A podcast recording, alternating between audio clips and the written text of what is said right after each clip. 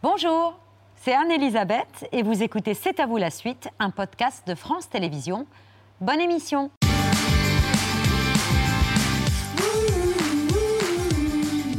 C'est à vous en direct jusqu'à 20h55 avec Marion, Pierre, Patrick et une définition ce soir, celle du sémiologue Roland Barthes. Le fait divers procède d'un classement de l'inclassable. Désastres, meurtres, enlèvements, agressions, tout cela renvoie à l'homme, à son histoire, à son aliénation, à ses fantasmes et à ses peurs. 800, c'est le nombre d'homicides que l'on dénombre chaque année en moyenne en France. Toutes ces affaires criminelles ne font pas la une des médias, seuls certains faits divers passionnent les Français. Jonathan Daval, un mari meurtrier. Xavier Dupont de Ligonnès, soupçonné d'avoir commis le pire, est toujours recherché. Michel Fourniret, tueur d'enfants ou le petit Grégory, retrouvé mort dans la Vologne. Mais pourquoi ces affaires passionnent-elles davantage? Un fait divers, c'est quelque chose qui survient alors qu'on ne s'y attend pas, et en même temps qui pourrait nous arriver ou arriver à notre voisin. À chaque fois, ça rassemble la population. Un fait divers dure d'autant plus qu'on est toujours en train de chercher euh, qui est l'auteur du crime pour parler ce soir de notre fascination, répulsion pour les faits divers, trois pointures. Jacques Pradel, à la tête pendant dix ans de l'heure du crime sur RTL, animateur aujourd'hui de conférences autour des histoires criminelles, conférences partout en France. Michel Fine, spécialiste des faits divers, réalisatrice notamment d'un documentaire consacré à Michel Fourniret et de son implication dans la disparition d'Estelle Mouzin et le président de l'Académie Goncourt, Didier Decoing auteur du dictionnaire amoureux des faits divers. Bonsoir à tous les trois. On est très heureux de vous réunir ce soir sur notre plateau. Didier Decoing, contrairement à ce que dit le dictionnaire, vous n'êtes pas amoureux des ah, faits divers. Si, si, si. Si, si, au sens propre du mot, c'est-à-dire que c'est un truc qui me met, euh, qui, me, voilà, qui, me met en ébullition. Vous les aviez en horreur, vous et votre père, les faits divers. Oui, mais vous savez, c'est l'amour-haine on les avait en horreur, mais en même temps, une telle fascination qu'on finit par, par les aimer. Moi, je suis tombé dans la marmite du fait divers tout petit. Vous lisiez les pages, la page 3 de François sous le bras de votre père bah, J'allais me mettre sous la table, comme si on ne comprenait pas ce que ça voulait vrai, dire. Ouais. J'attendais qu'il rentre du studio, j'essayais de ne pas trop déplier le journal, qu'il ne se perçoive pas de ça, et je lisais que les faits divers. Et quand il est rentré, j'ai dit donc, il y a un type, il a tué sa femme euh, avec un aquarium. Il lui a mis l'aquarium sur la tête et elle a mangé le poisson rouge. Elle n'a pas digéré, elle est morte. Et il me disait, c'est pas vrai. Je lui dit, non, c'est pas vrai, mais ce serait bien, non et Ces faits divers, ils vous révoltaient, ils vous offusquaient, ils vous révulsaient, mais vous aimiez passionnément les personnages qui les hantaient. C'est tout le paradoxe de l'attrait de ce genre d'actualité, euh, Jacques Pradel Ben oui, Bien sûr, mais il y a un paradoxe parce qu'il y a une fascination. C'est l'effet autoroute. Hein, quand il y a un accident sur la route d'en face, euh, tout le monde s'arrête. Euh, bon, donc il y a un côté voyeur qu'il faut euh, constater. Mais en même temps, je ne pense pas que la fascination pour les faits divers soit uniquement du voyeurisme ou des gens qui aiment le macabre, le sang, la mort. Non, c'est une fascination parce que ce sont des gens qui nous ressemblent. On vient d'avoir le, verdict du procès euh, le, Landais. Ce qui est extraordinaire, c'est que tous ses amis qui sont venus témoigner au procès ont dit bah, c'est un copain formidable, c'est un type très bien. Et, je pense que maintenant, ils sont hantés par le fait de savoir pourquoi ils n'ont pas été les victimes de leurs copains. Bon, donc il y, y a, ça. Et puis, alors j'ai parlé avec beaucoup de psychologues, de psychiatres et tout, et, l'un d'eux m'a dit un jour, tu sais pourquoi il y a la fascination pour les faits divers Parce que les, gens, ça les rassure, parce qu'ils se disent, au moins, ça m'est pas arrivé. Ouais. C'est arrivé à quelqu'un d'autre et pas à moi. Plonger dans les dossiers, trouver des indices, élucider des affaires, percer des secrets, c'est votre boulot de journaliste. Michel, avec parfois des criminels qui prennent contact avec vous directement. C'est le cas d'Alexandre Escarcel, auteur de deux homicides qui vous appelle pour vous donner les adresses où il a laissé ses victimes En 2003, oui. En 2003, j'étais à TF1. Et en fait, il appelle Michel Field parce qu'il avait été sur un, invité sur un plateau de Michel Field. Et il tombe sur moi, Michel Fine.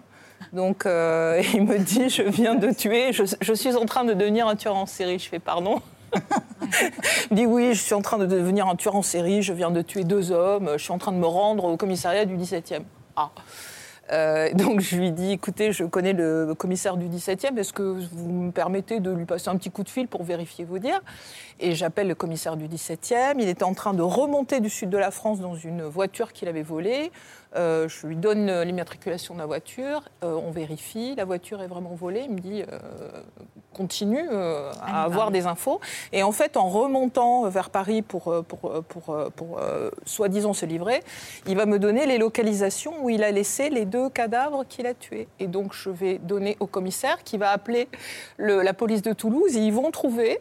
alors, le premier, il le trouve. Hein, il est dans une mare de sang avec une bassine, une espèce de mise en scène. Le deuxième, il se trompe entre une rue et une ils le trouveront plus tard.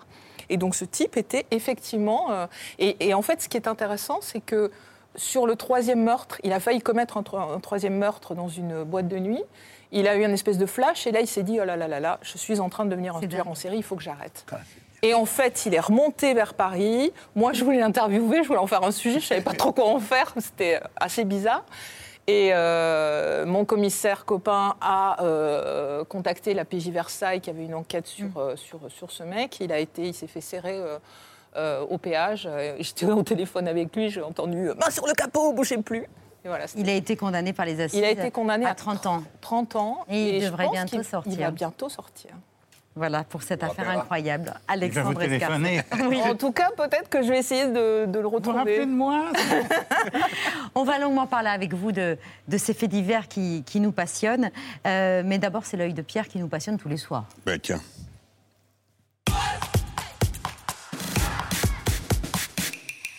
Avant les fêtes, vous nous aviez parlé de, ce magnifique livre sorti sur les 100 ans du magazine Détective, 100 ans de faits divers.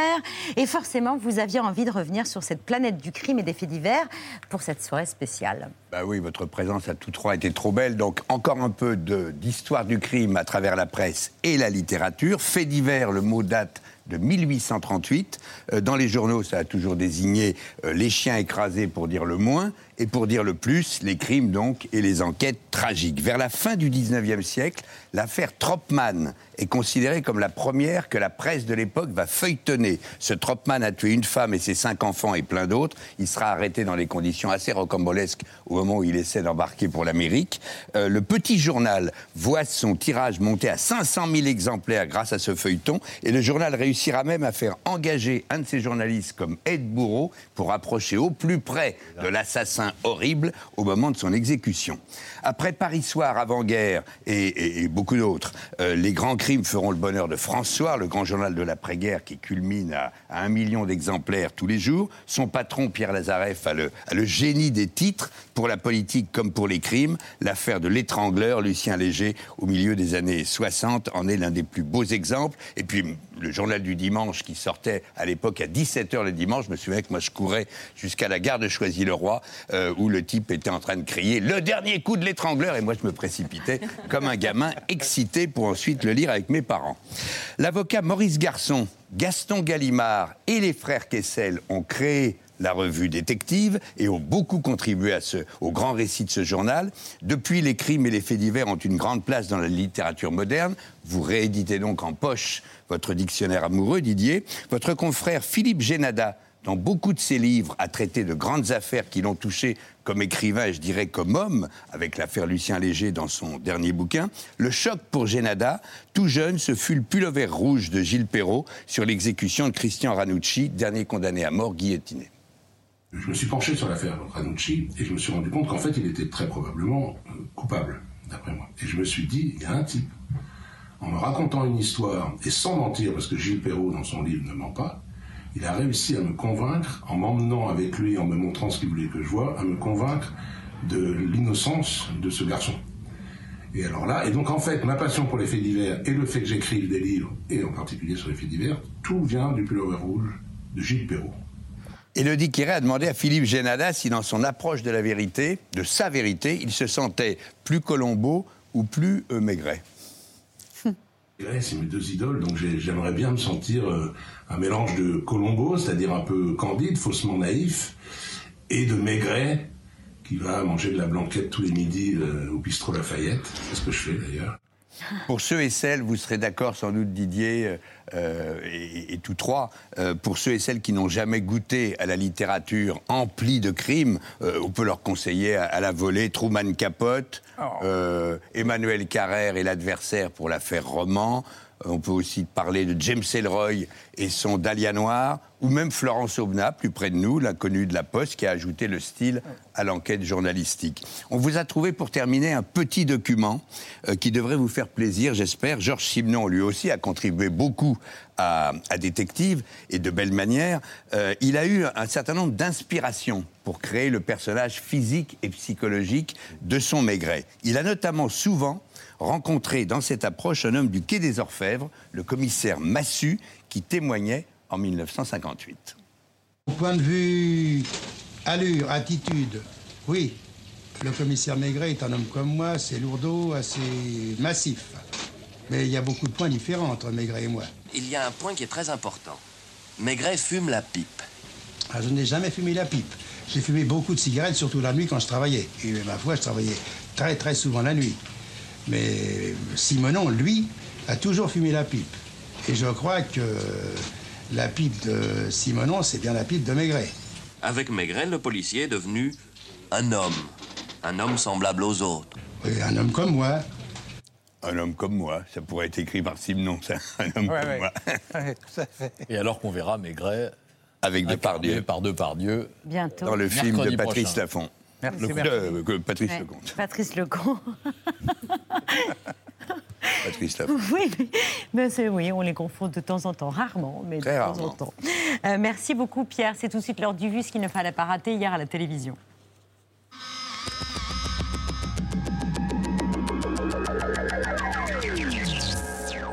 La France se retire du Mali après 9 ans de présence pour lutter contre les groupes terroristes, annonce ce matin d'Emmanuel Macron. Nous ne pouvons pas rester engagés militairement aux côtés d'autorités de fait dont nous ne partageons ni la stratégie ni les objectifs cachés.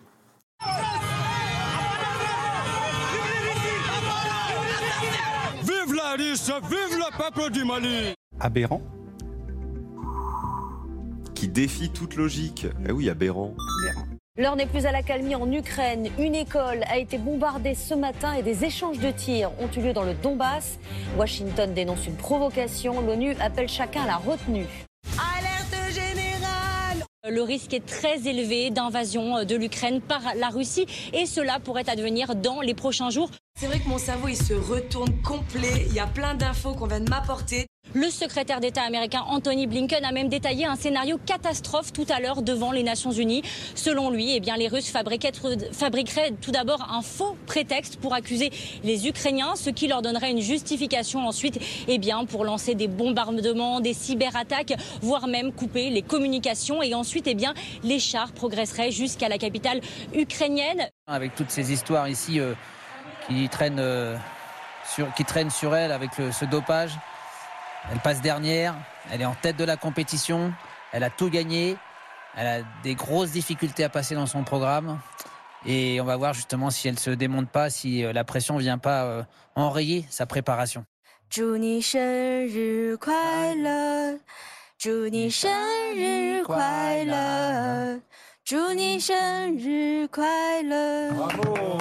Merci, merci Tia un petit peu en difficulté. Attention, là, elle est en grande difficulté. Le double Mac le double flat down the pipe. Ah, ça secoue un peu les chaussettes. Ouh, attention. Oh, qu'elle est violente. Elle est violente, très violente la chute là. Ah, ah, ça ne va plus. Ça ne va plus. Ça ne va plus. France Télévisions se mobilise à partir d'aujourd'hui contre le cyberharcèlement. C'est pourquoi je porte aujourd'hui ce cœur noir, cette larme, symbole de ce mouvement pour lutter contre ce fléau. Au moins un jeune sur cinq a déjà été victime de harcèlement via les réseaux sociaux. La femme, qui a donc 28 ans à l'époque, euh, se retrouve tétanisée. Jean-Jacques Bourdin lui aurait proposé de la payer. Il m'a dit qu'il adorait faire ça en payant. Il m'a demandé de jouer euh, la pute, la salope. Il a sorti un carnet de chèques long, recouvert de cuir noir. Il m'a demandé combien je voulais. Il a dit 2000 francs et a rempli le chèque. Mes intentions sont pacifiques. Il faut que tu répondes à mes questions quand je te parle. Il ne t'arrivera rien de mal. À l'époque de RTL, je peux vous dire que c'était, il, a, il nous a dit des choses. Voilà, je ne vais pas le dire, parce que je peux pas le dire que ce ce serait voilà, mais ça n'est que le début. Et on s'arrête maintenant sur euh, cette image, cette photo de Vincent Bolloré, de ses deux fils en tenue traditionnelle bretonne. C'était aujourd'hui en Bretagne, justement pour fêter les 200 ans du groupe Bolloré en toute discrétion euh, devant une chapelle. Je suis infiniment reconnaissant à la fois à Monsieur Vincent Bolloré, qui est un ami depuis plus de 30 ans, nos familles se connaissent et se croisent depuis plus de 30 ans, infiniment reconnaissant à sa famille, à elle, c'est-à-dire à Yannick Bolloré, qui est le président du conseil de surveillance de Vivendi, à Cyril Bolloré, qui est le président du groupe Bolloré, Il a, du fait de l'importance de la religion dans son mode de pensée, le sentiment qu'effectivement, le pays est foutu, il n'y a qu'une force qui peut contrer cela, c'est l'Église, a-t-il dit à un autre patron de presse, et dans un, de presse, pardon, et dans un tout petit comité, il a dit, je me sers de mes médias pour mener un combat civilisationnel. Euh, Vous détaillez comment les, militants euh, vont alimenter des pages Wikipédia, par exemple, euh, faisant de la page Wikipédia d'Éric Zemmour la plus consultée de l'année 2021, euh, devant celle de la reine d'Angleterre ou de Cristiano Ronaldo. Fabien Roussel, Roussel, euh, candidat communiste, a expliqué ce matin que Éric Zemmour représentait la petite peste brune, c'est-à-dire le fascisme, Pétain, Vichy et la collaboration, rien que ça. Éric Zemmour et ses idées sur euh, tout un tas d'autres pages Wikipédia, des pages consacrées aux éoliennes, par exemple, on a pu l'évoquer euh, hier, c'est voilà, d'être présent partout. c'est d'être présent partout et surtout de euh, faire passer euh, une vérité haute que celle qui est établie. C'est-à-dire que, par exemple, à un moment donné, il y a des militants zémouriens qui essaient de relativiser euh, l'implication du maréchal Pétain Mm. et de Philippe Laval dans la Shoah sur Wikipédia. Regardez ce geste insensé à présent. Ça s'est passé hier au Parlement européen. Ouais, c'est bien un geste, un salut nazi que fait cet eurodéputé euh, nationaliste bulgare. Moi, je suis absolument certain, absolument certain, que devant vous, un homme en détresse, un enfant en détresse, vous l'aiderez. Bien sûr. Mais je ne le nationaliserai pas forcément. Je l'aiderai. Ben, bien sûr. Ben, on est fait du même bois. Jamais une élection a été aussi importante pour nos conditions de vie. C'est notre vie qui est en jeu là. C'est en tant qu'être humain qu'on va voter. Dérèglement climatique, effondrement du vivant, c'est pas un sujet en plus. Ça devrait être le sujet qui domine tout. Je veux vous dire que ce que propose M. Zemmour n'a aucun sens. Ça ne pourra jamais se mettre en place. Et même pour terminer, je vais vous en dire une autre. Est-ce que vous êtes sûr, est-ce que vous êtes certain que dans un pays qui est en dessous du nombre de la reconduction de sa population, on a besoin de personne? Comment avez-vous trouvé Yannick Jadot au cours de l'émission de ce soir Révélation. Attention. Ah, c'est plutôt pas mal. Euh, alors, il y a toujours l'utopiste hein, qui, est là, mais clair et convaincant, c'est. euh, Je suis un utopiste solide. Voilà pour le vu du jour. Dans le box des accusés depuis trois semaines, un danger social absolu. Les mots du procureur général hier dans son réquisitoire qui a qualifié Nordal Lelandais de prédateur, criminel, ravageur d'innocents avant de réclamer la perpétuité. Le verdict de la cour d'assises de Grenoble est tombé en fin d'après-midi. Je suis contente du verdict qui a été, euh, dit aujourd'hui. La perpétuité, c'est ce qu'on a pris, nous, en n'ayant euh, en Maëlys. Maëlys, elle a mis un, dangereux criminel en prison. Il fera, il fera plus jamais de mal à personne. C'était mon, objectif. Je voulais lui rendre hommage. Elle nous a été avec nous pendant tout ce procès. Elle nous a donné la force jusqu'au bout. On ne sait pas réellement de quoi elle est décédée. On ne saura jamais. Il n'y a que lui qui sait. Mais il est condamné et j'espère qu'il va penser profondément euh, à tout ce qu'il a fait, tout ce qu'il nous a fait endurer. Et c'est très bien, très bien comme ça. La perpétuité pour Nordal Lelandais, décrit par les experts comme un homme qui ne ressent rien, n'a pas de culpabilité, pas de remords non plus, à part pour ses chiens. C'est assez caractéristique de ce genre d'affaires. C'est caractéristique des psychopathes. Mm. Hein, donc euh, il y a beaucoup de, Je parle sous le contrôle de Michel, qui, a fait- qui en a rencontré beaucoup euh, dans ces. Quelques-uns. non, bon, Ouais. Voilà, quelques-uns en tout cas. Mais ce sont des gens qui ne sont pas capables d'émotion et qui ne sont pas capables d'être émus par euh, les autres qui ne sont pas des êtres humains, mais des choses. Et c'est pour ça qu'on s'est posé la question de savoir si Nordal Lelandais n'était pas en fait un tueur en série. C'est pour ça qu'il y a eu une cellule de la gendarmerie, la cellule Ariane, qui a essayé de tirer des fils euh, pour voir s'il n'y avait pas des liens entre euh, le, chemin de Nordal Lelandais et un certain nombre d'affaires. Bon, ça n'a pas été prouvé, bien sûr, mais son comportement tout au long de l'instruction et son comportement tout au long du procès, pendant trois semaines, n'a jamais varié. C'est un homme qui n'avoue que quand il est au pied du mur et qu'on lui dit, bah, là, il y a une tache de sang, qu'est-ce qu'elle fait là? Hmm. Là, il avoue. Mais avant... euh, Comme tous. oui, comme, comme pratiquement tous les, tous les criminels. Michel Fourniret, lui aussi, était totalement dépourvu euh, d'affect. euh. Bah, tous, que ce soit euh, Rançon, Fourniret, euh, c'est- c'est c'est des gens pour qui euh, tuer euh, un enfant ou une femme, c'est comme arracher les ailes d'une mouche, quoi. C'est pareil. le- La victime euh, est, est une chose ou un insecte. C'est- phénoménal. Avec la particularité que Fourniret était manipulateur, il, voulait, il ne parlait que lorsqu'il il avait l'impression d'être le maître du jeu, d'avoir la main. Oui, ouais. C'est un grand manipulateur qui a, qui, a, qui, a, qui a passé son temps à manipuler euh, également la justice et la police, qui, il est passé à travers, au travers du filet, quoi. Il a, il il su faire. Mm. Euh, Fourniret, c'est- et, et en même temps, c'est un pauvre type. Moi, j'ai vu, euh, l'ai pas vu au procès de 2008, au, grand procès des meurtres de Fourniret, je l'ai vu en 2018. Euh, je m'attendais à voir euh, quelque chose. C'est un pauvre type qui dit n'importe quoi, qui, qui, qui fait des jeux de mots pitoyables, enfin, comme, comme tous ces mecs-là, c'est un pauvre type. Moi, j'ai fait des interviews de tueurs en série. J'ai fait euh, Émile Louis et j'ai fait un type qui s'appelle euh, Poisson, qui tuait des vieilles dames. Je me disais, oh là là, qu'est-ce que ça va être un grand moment. C'est jamais un grand moment. C'est des, personnages pitoyables, quoi. Vous comparez Fourniret à Landru, Jacques Pradel?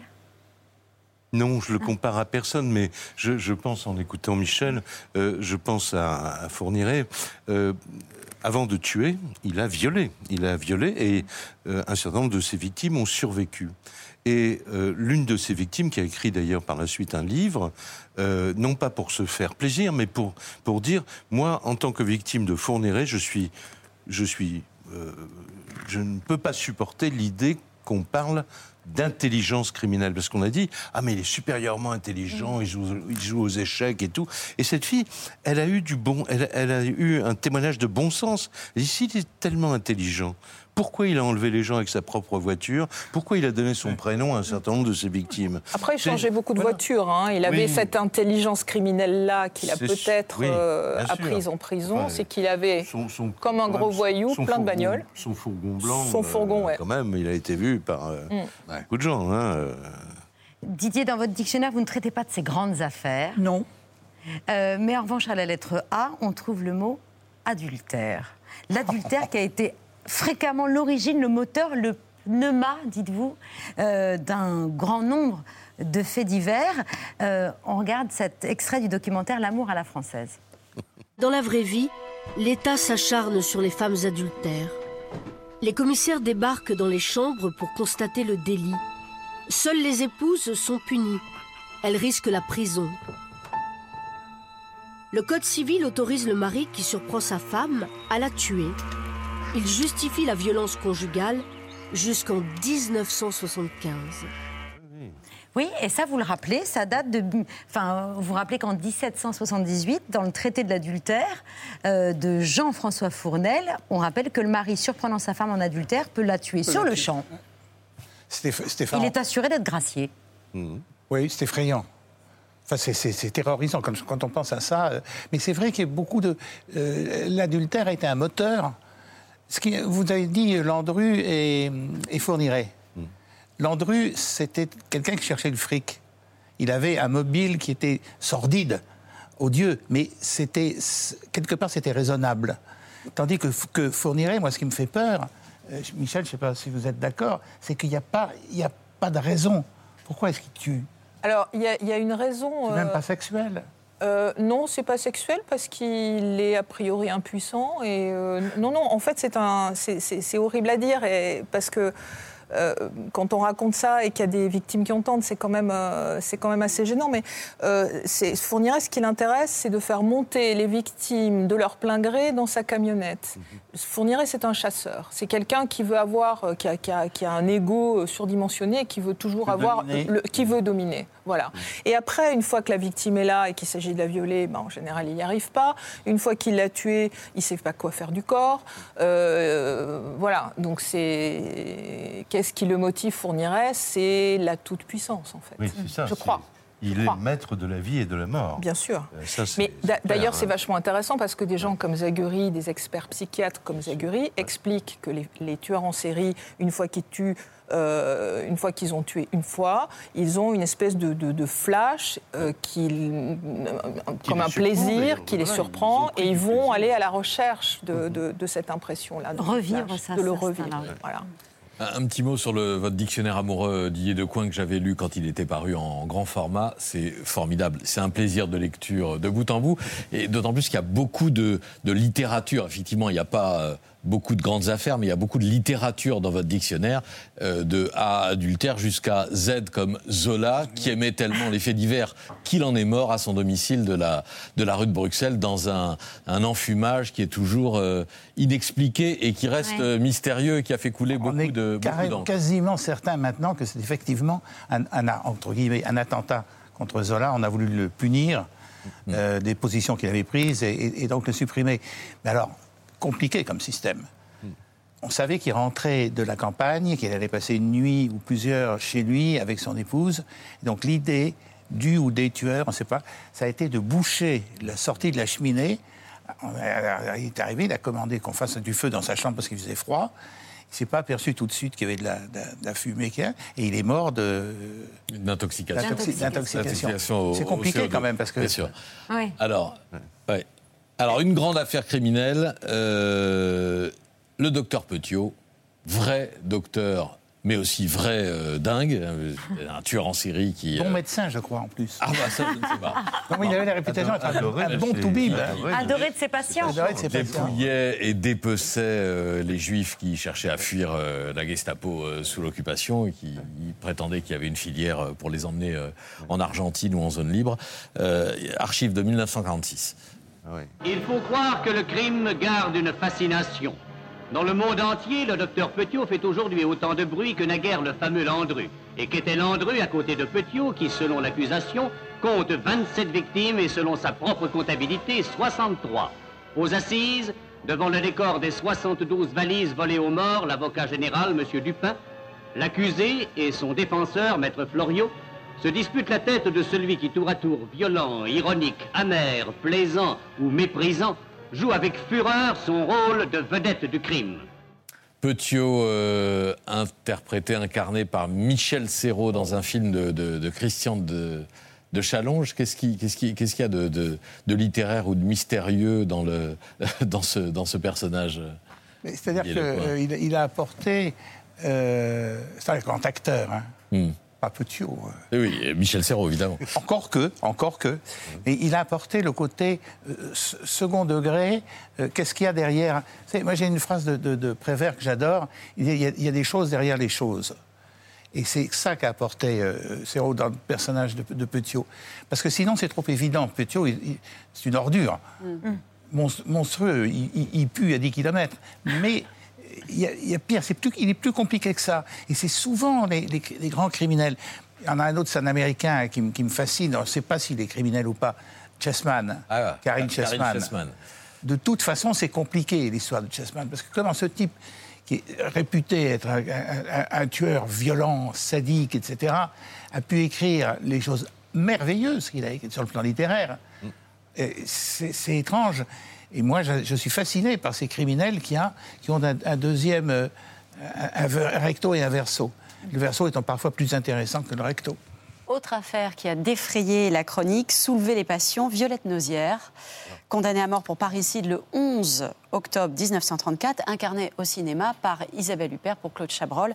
C'était en 1978.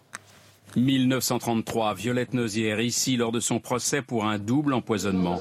1978, Violette Nozière incarnée à l'écran par Isabelle Huppert. Vous me dégoûtez. Vous êtes tous des salauds. Vous êtes pitoyables. Je vous maudis tous autant que vous êtes. Son père l'a violée depuis qu'elle avait 12 ans. Est-ce qu'aujourd'hui, ce procès, ça pourrait être celui de la pédophilie, celui de l'inceste, celui du viol sur mineur? Est-ce que à l'époque, elle était un monstre? Est-ce qu'aujourd'hui, ça pourrait être la victime?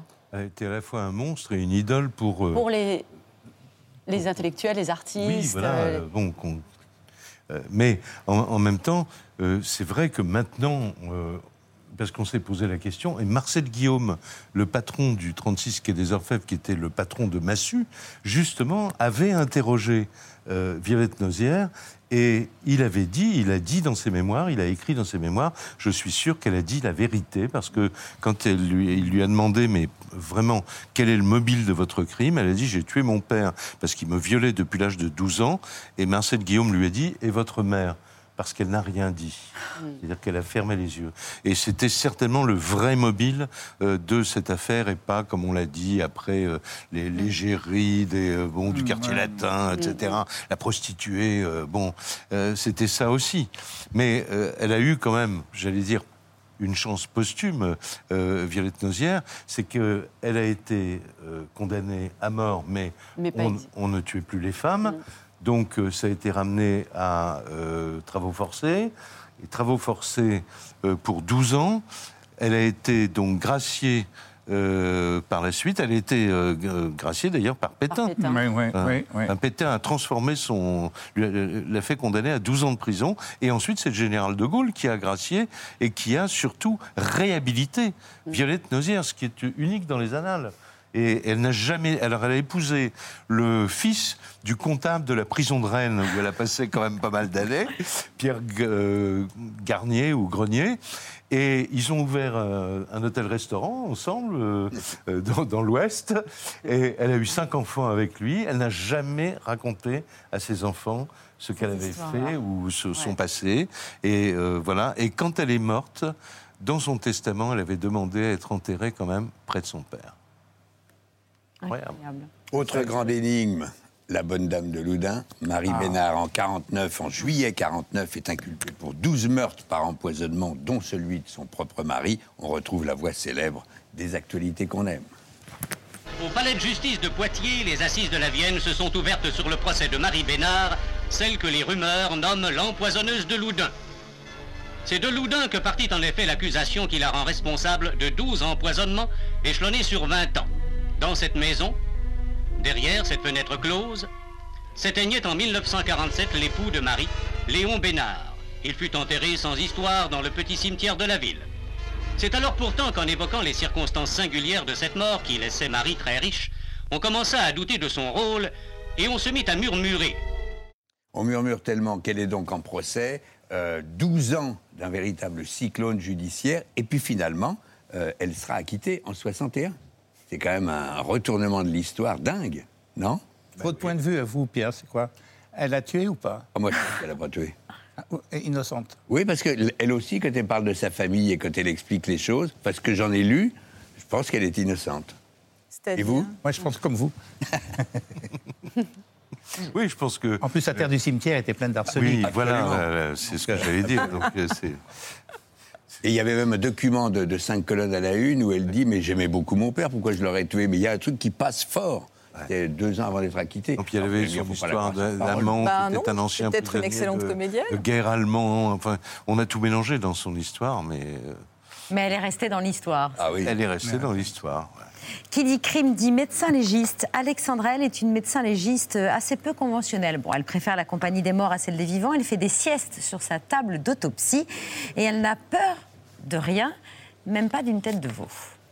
Nous nous apprêtons à réaliser l'autopsie d'un quinquagénaire de type caucasien dont nous ignorons l'identité.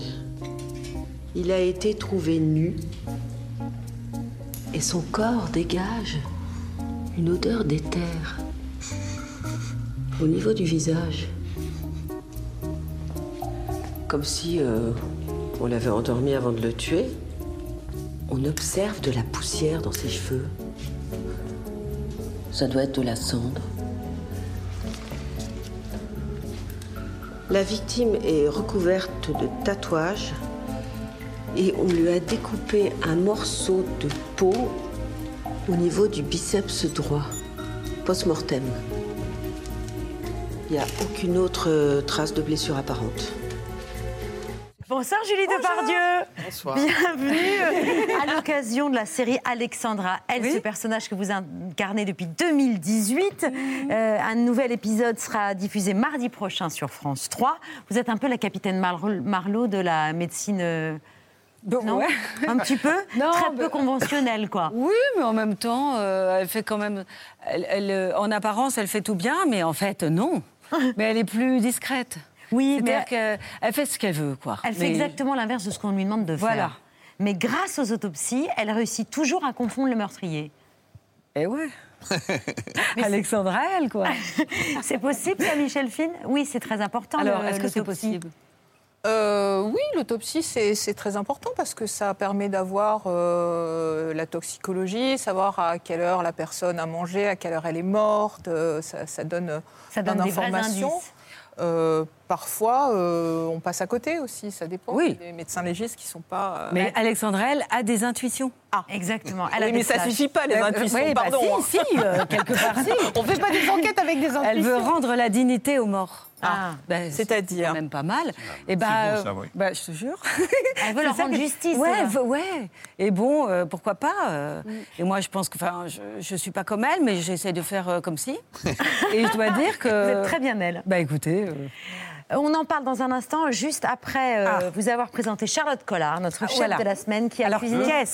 Qu'est-ce, exactement, allons vite. Alors, c'est une salade de légumes crus et cuits avec euh, des pousses de petits pois, des chips d'ail, du pain de curaçao et une petite vinaigrette que vous pouvez ajouter euh, par après, enfin par la suite. Voilà. Alors, toutes les recettes que vous nous avez présentées cette semaine, on peut les retrouver sur Instagram. Sur mon Instagram, oui, exactement. C'est en fait un concept que j'ai lancé avec les chefs. J'avais envie de les challenger à réaliser des recettes simples et saines. C'était en début de confinement. Les gens Bravo. se sont retrouvés dans leur cuisine, ils ne savaient plus cuisiner. Et j'avais envie de rendre les chefs accessibles. Donc voilà, aujourd'hui, c'est la recette. Oui, exactement. Euh, bon, là, il y a un peu de, de montage, mais aujourd'hui, c'est la recette de Sergio Arman, voilà, qui est un chef néerlandais qui a un restaurant à Anvers. Merci, beaucoup et bravo pour. On n'a pas goûté, mais. Tu l'as mis la Ça déjà. Hein. Patrick, au lieu d'attaquer son assiette.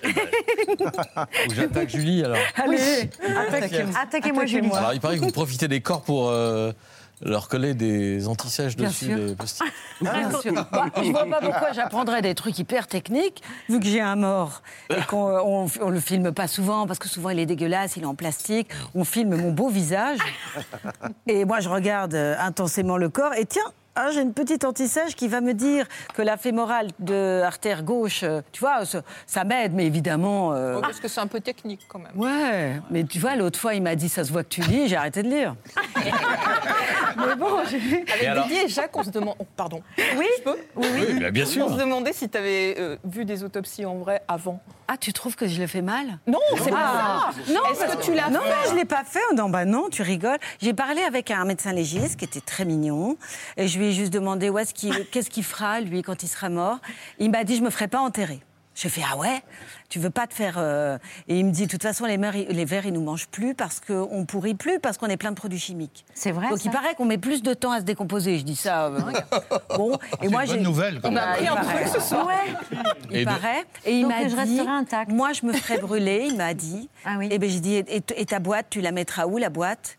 Il a dit dans le bar d'un copain. Je vous jure, c'est ce qu'il m'a dit, voilà. Et mais à part ça, euh, moi j'estime que tu découpes comme si tu fais une belle couture, tu vois. Tu découpes euh, comme si bon bah euh, une jupe ou quoi, et puis après tu recouds. C'est ça, je me dis, moi je suis simple. Et vous avez, et vous oui. avez appris à recoudre? Mais non, mais je fais semblant, je prends un air comme ça. Ah bah, et puis il y a oui, des mais- drôles d'aiguilles comme ça. Oui, mais Et- pour que ce soit crédible, il faut bien faire semblant. Vous savez, on a des artifices, j'en sais rien. Non, tu te concentres un peu. Non, j'ai pas eu l'impression. Après, c'est vrai que c'est de la chair, c'est souvent. L'autre fois, il m'avait fait coudre, c'était un truc de peau de cochon. Une peau de cochon Ouais. Donc voilà, Ah ouais. mais en fait, tout est du plastoc, c'est hyper, c'est hyper, euh, c'est- ça fait pas peur parce que moi, un vrai mort, imagine, non. Mais Là, on fais- vous voit à un moment dans la série découper une tête de veau. Ouais, eh ben alors ça, c'était vrai. J'ai quand même mis mes doigts dans l'orbite du pauvre veau. Pour arracher Ouais. les yeux. Oui, oui. Voilà, mais c'est là on vous voit armé d'un couteau, rien, Voilà. et vous découpez la tête de veau Ah. comme personne. Ah Non, je- voilà, j'ai eu un petit dégoût, mais bon, je l'ai fait parce que je me dis, je vais pas emmerder tout le monde à faire perdre du temps. Allez, tu y vas. Et voilà. Mais c'est rigolo d'en parler à table. Ouais, exactement. Oui, on a pensé à tout. Mais Julie, en tout cas, même si avec des post-it, euh, il y a des termes techniques aujourd'hui, dans les années 60, on a retrouvé une émission qui s'appelait La justice des hommes, où, on- où un médecin légiste venait expliquer son boulot. C'est assez sommaire, il n'avait pas besoin de post-it, vous allez voir. Ah. L'inspection du cadavre n'est pas toujours suffisante et il faut toujours pratiquer l'autopsie, c'est-à-dire rechercher quelles sont les lésions internes et surtout suivre à travers le corps celles qui ont été produites soit par un coup de couteau, soit par une balle de revolver. Et il nous faut aussi découvrir cette balle dans les recoins les plus reculés où elle peut être, quelquefois avec beaucoup de difficultés. Moi, j'aime bien le terme, euh, oui, retrouvé dans les coins très reculés. Et dans les années 60 Non, mais parce que pour la médecine du futur, pour la médecine légale du futur, il y a les virtopsies qui ont été développées euh, par, euh, pour la police scientifique d'ailleurs, par les Suisses. À Lausanne, ils sont très forts. Et donc, ça veut dire que on, met- on- on dématérialise, en fait, si tu veux, informatiquement le mort. Ah. Mais si, euh, dix ans après, on, on a besoin euh, Le d'une nouvelle analyse, Ah, eh bien, on peut refaire une autopsie virtuelle. Voilà. Et ça, On n'est pas obligé de le euh, déterrer parce qu'aujourd'hui on le déterre pour refaire des. Ah ouais, d'accord. Voilà. Puisqu'il ne pourrit plus. Donc pas on servira de- Non mais même avant, on Ah déterrait. mais si, il y donc- aura toujours des médecins légistes. Qui interpréteront euh, les images Ah bah, de toute virtuelles. façon, voilà. Ne vous inquiétez pas. euh, Non, ouais, parce que là, j'ai eu peur. La série peut durer jusqu'en 2050. euh. Non, mais parce que l'homme se fait balayer tout le temps, quoi. Enfin, il y a un moment, euh, pardon. hein. Ah, par les machines. Non, mais de la SNCF jusqu'à je sais pas où, euh, où on est. Enfin, il y a- vous voyez, vous voyez bien ce que je veux dire. Que les machines remplacent Voilà. les hommes. Et Voilà. qu'on est là, on sourit bêtement, mais enfin, il y a un moment, euh, qu'est-ce qu'on va faire? Bah, je vous propose de manger et d'écouter Marion en attendant. J'ai euh, j'ai pas de solution immédiate. D'accord. Alors Didier, bon, comme, hein. euh, Didier, comme vous l'écrivez dans votre dictionnaire amoureux des faits divers, l'homme a toujours rivalisé d'inventivité pour expédier son prochain dans l'au-delà. Alors regardez ce reportage que Camille Schmitt et Iban Raïs ont réalisé au musée de la préfecture de police de Paris où de nombreuses pièces à conviction ont été conservées.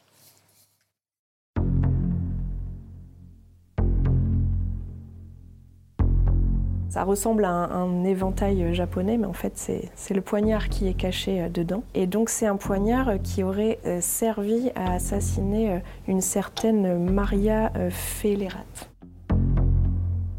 Tropman, il a assassiné toute une famille entière, la famille Kink, et on a moulé sa main euh, parce que l'idée c'était de savoir, mais est-ce qu'il avait euh, des signes particuliers? Parce qu'en fait, les victimes, il les a euh, égorgées, étranglées. Cette corde, elle a été utilisée par Gabriel Bompard et son amant Michel Hérault pour tuer un certain euh, Toussaint Augustin Gouffet, qui était un huissier de justice parisien. C'est la première fois qu'on identifie une victime grâce à l'analyse microscopique et biologique des cheveux et des empreintes dentaires. Fabriquer des petits jouets qu'on donnait aux enfants. Vous étiez en train de réagir euh, à, à ce qu'on vient d'entendre. De toute façon, je crois que vous allez donner une série de conférences dans ce musée. Non, j'ai- présenté, Ah j'ai bon. fait ce qu'on appelle un petit Absolument. teasing, une petite vidéo, et j'ai demandé l'hospitalité du musée de la préfecture de police de Paris, parce que c'est un haut lieu, finalement, aussi, qui réunit à la fois bon, ce genre de, de souvenirs, mais aussi la mémoire de tous les limiers de, de la police qui mènent les enquêtes. Voilà.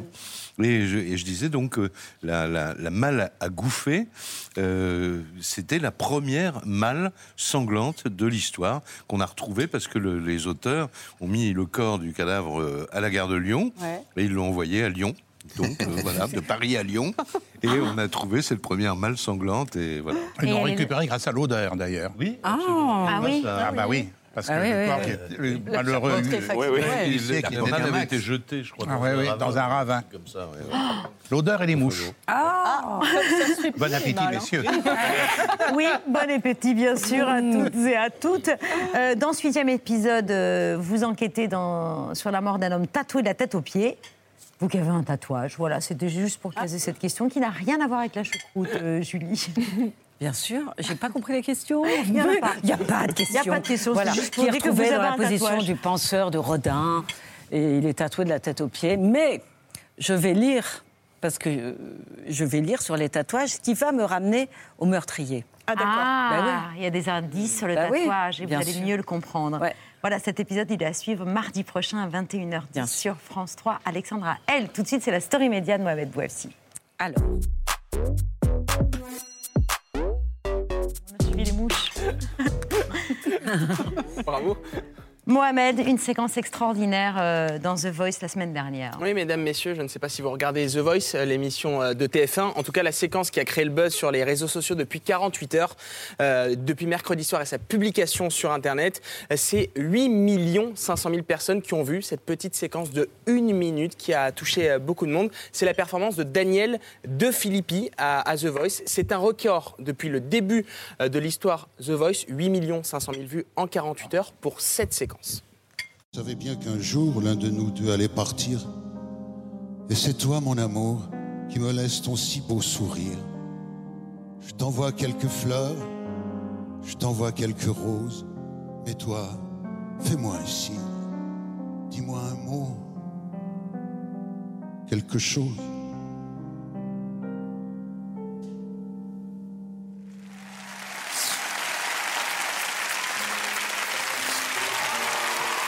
Daniel De Filippi a interprété Tu es là, une chanson qu'il a écrite après le décès de sa femme Marie-Cécile il y a tro- trois ans. Après 32 ans de mariage et ce deuil, Daniel voulait rendre hommage à, l'amour de sa vie. Il avait décidé d'arrêter la chanson, il a, repris juste pour écrire ce, ce morceau Tu es là.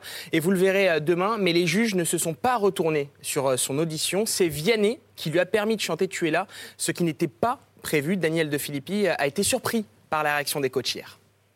Réfléchis souvent, je me dis mais pourquoi ça prend une telle ampleur? Parce que finalement ça n'est qu'une chanson. J'ai l'impression qu'ils ont été saisis parce que c'est une émotion comme on retrouvait dans les chansons d'Aznavour, les chansons de, de Brel. Ces chansons, on appelait les chansons d'avant. Euh, Je pense qu'il n'y a pas des chansons d'avant ou des chansons d'aujourd'hui, il y a simplement des chansons qui, qui vous prennent ou qui vous prennent pas. Et, et- peut-être qu'ils ont été saisis parce qu'ils ont été surpris de voir qu'il y avait tant d'émotions. On on n'est plus habitué aujourd'hui à, à avoir tellement d'émotions dans les chansons.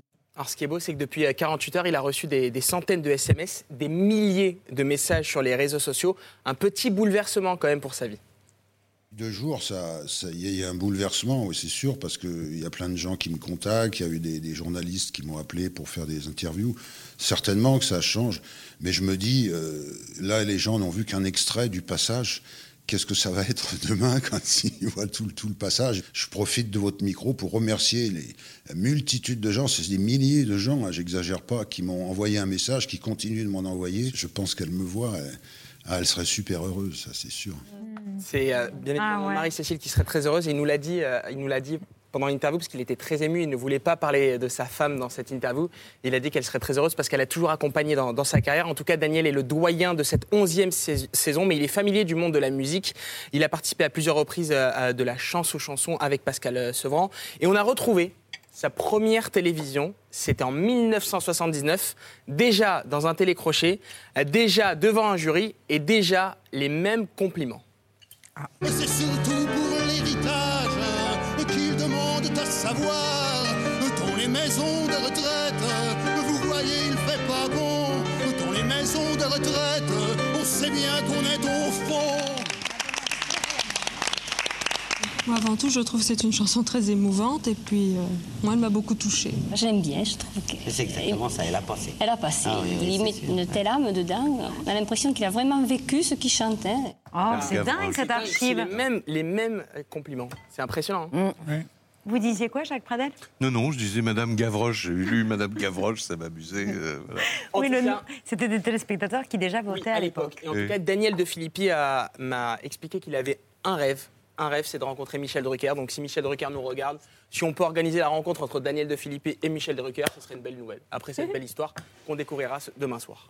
Je pense que ça peut s'arranger. hein. On peut le Un faire. coup de Un fil coup de fil et- et c'est réglé. Un coup de fil. Voilà, merci beaucoup et bravo à Daniel. De Philippi. De Philippi. Merci beaucoup qu'on retrouvera demain soir sur TF1. Tout de suite, on conclut cette émission comme tous les soirs. Vous connaissez Julie, vous l'attendiez. Bien sûr. Bertrand Chameur. Oui.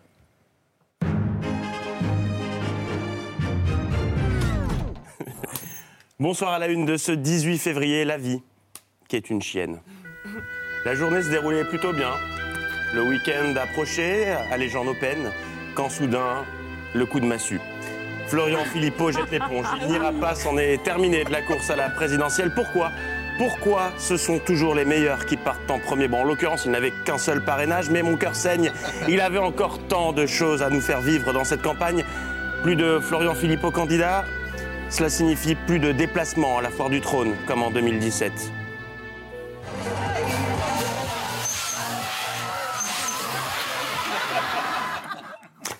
Pas de Philippot en campagne, ça signifie pas de meeting. Vive la résistance! Vive la liberté! Vive la souveraineté! Vive la France éternelle Adieu, petit ange, parti trop tôt. Ça m'a foutu en l'air mon vendredi, cette histoire. Bon, l'actualité, c'est aussi la grève de la RATP à Paris. Depuis 48 heures, les médias euh, teasaient une grosse galère, une pagaille, l'apocalypse. Ce matin, les envoyés spéciaux étaient donc en direct pour constater la fin du monde en espérant recueillir des témoignages de voyageurs au bout du rouleau. Seulement voilà, J'imagine que c'est quand même pas idéal de commencer euh, les vacances comme ça. Oh, ça va, ça on va pas trop se plaindre quand même. On a connu pire, euh, bon. mauvaise cliente. Seules deux lignes de métro fonctionnaient à Paris. Une nouvelle journée difficile en vue pour les usagers. Demain, seules les lignes 1 et 14 fonctionneront normalement.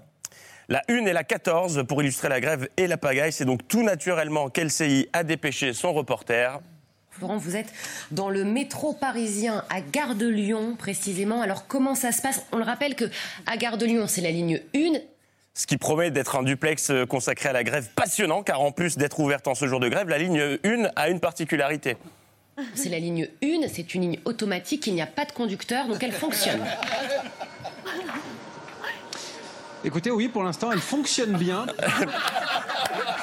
Merci. Surtout si, si rien ne se passe, n'hésitez pas à nous appeler. Ah là là, dans le reste de l'actualité. Non, non, je ne le ferai pas. Pas encore une fois. On va dire que c'est d'acharnement. Non, je ne céderai pas. Sois fort, Bertrand, tu n'en parleras pas ce soir. Sauf si le jingle se lance tout seul.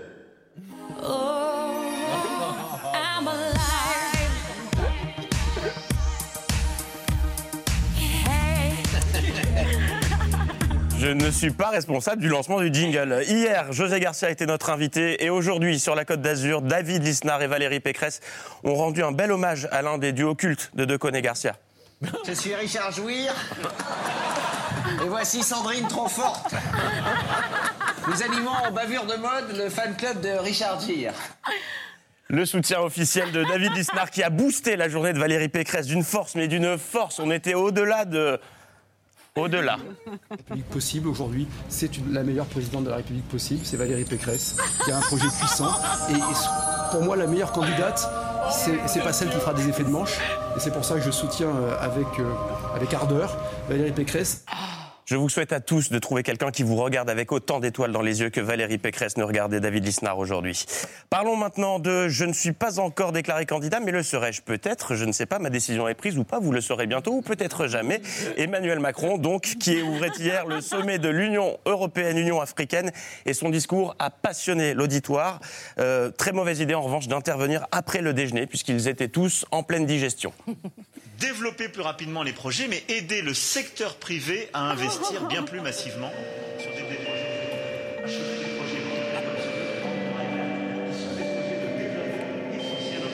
Et sur les mobilités,